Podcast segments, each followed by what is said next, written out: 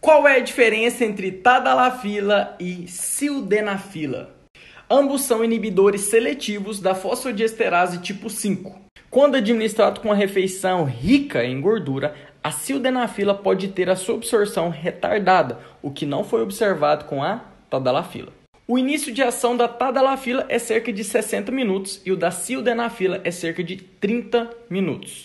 Essa é a perguntinha que o seu cliente vai te fazer, então presta atenção. A duração de ação da sildenafila é cerca de 2 a 4 horas. Já da tadalafila é cerca de 36 horas. E se você gostou desse vídeo, não esqueça de deixar o seu like, compartilhar para o nosso colega farmacêutico e deixar aqui embaixo qual que é o nome mais engraçado que você já escutou sobre esses medicamentinhos. Eu começo. Ração para pinto.